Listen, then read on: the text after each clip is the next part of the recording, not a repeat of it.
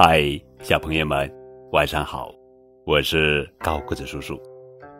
今天要讲的故事的名字叫做《暖不忘寒》，这是一则中华美德故事。公元前六五四年前后，有人诬告晋献公的儿子重耳死刑，重耳。为了逃命，连夜带着亲信家臣逃出晋国，逃亡到了魏国。但是刚到魏国，晋兵又马上赶来，重耳只能逃到齐国。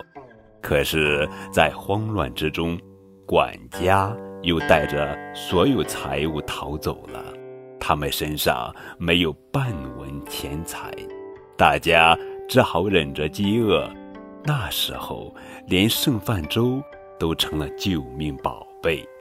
就这样，他们忍饥挨饿，终于到达了齐国。后来，重耳又流亡到了秦国，做了秦穆公的女婿。公元前六三六年，秦穆公打算送重耳回国。重耳在收拾行李时。打算把那些以前用过的破烂全部扔掉。看此情景，胡叔连忙劝说，可重耳不听。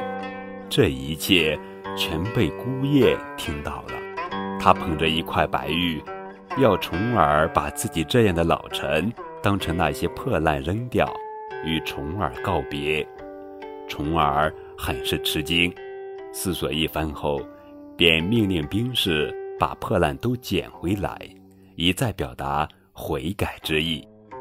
回国后，重耳做了一国之君，他没有忘记孤雁和胡叔的教诲，因为这样，他很快把晋国变成了一个强国，使他成为春秋五霸之一。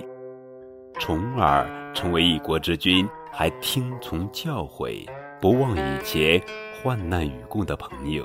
不忘曾经的苦楚，愿大家都向虫儿学习，勤俭节约，把我们的祖国建设得更加繁荣富强。